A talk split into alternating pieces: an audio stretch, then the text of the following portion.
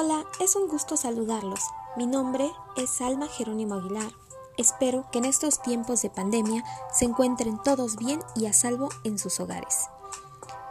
El tema de hoy es sobre las coaliciones políticas de México rumbo a las elecciones del 2021. Bien, se define una coalición política o alianza política al pacto entre dos o más partidos normalmente de ideas afines para gobernar un país, estado u otra región administrativa. Para poder gobernar, México es un país democrático. No es lejano a la idea de aliarse con otros partidos para poder gobernar.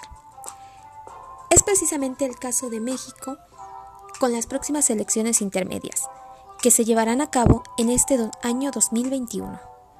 Después de meses de rumores y conflictos internos entre políticos y partidarios, la fecha para registrar formalmente a cada representante en coalición independiente o en un solo partido ante el IE es el 4 de abril. A partir de esa fecha puede haber ciertos cambios internos entre partidos y se definirá formalmente hasta el día 23 de mayo.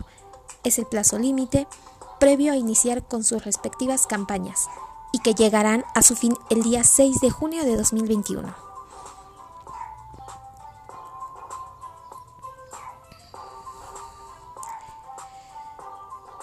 La coalición Juntos Hacemos Historia está conformada por el PT, que es el Partido del Trabajo, el Partido Verde Ecologista de México, por sus siglas PVME y Morena. Mientras que la coalición Va por México está conformada por el Partido Revolucionario Institucional, el PRI, Partido Acción Nacional, el PAN y el Partido de la Revolución Democrática, PRD.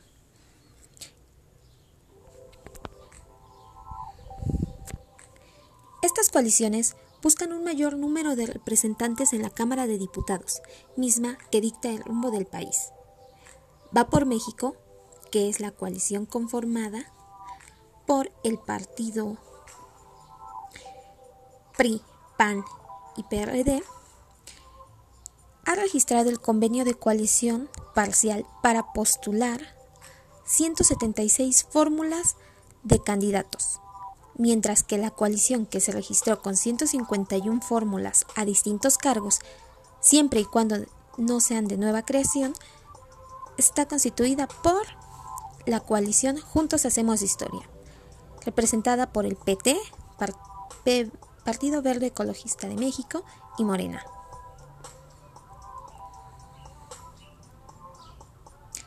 Entre quejas ante el INE, la saturación de propaganda en redes sociales y escándalos mismos que han hecho perder la oportunidad de representar a su partido y que el mismo gobierno de Andrés Manuel López Obrador se ha visto involucrado, dando como consecuencia la prohibición de la parte por parte del Tribunal Electoral de Poder Judicial de la Federación a temas electorales, difusión o propaganda gubernamental mientras estén en marcha las campañas electorales y hasta el día de la jornada electoral.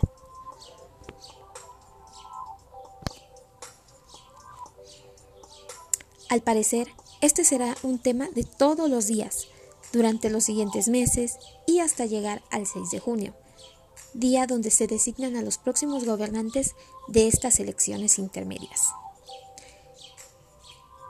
Si bien la ciudadanía se encuentra un poco mm, perpleja ante estos nuevos nuevas colisiones. Eh, es algo muy lejano que los partidos, incluso más conservadores, jamás pensaron que llegaría a suceder. Por ejemplo, PRI y PAN siempre han sido rivales. En este caso, ahora tienen que trabajar juntos para poder llegar nuevamente la Cámara de Diputados a estar al cargo de un estado eh, como es el caso de Monterrey. Monterrey actualmente, Morena, no es el principal partido que rija en ese estado. Entonces, yo creo que como población mexicana tendremos que estar atentos a todas las propuestas, compromisos, a la toma de decisiones que estas coaliciones y los mismos candidatos independientes nos ofrezcan para tomar la mejor decisión y la mejor opción sobre por quién votar en estas próximas elecciones.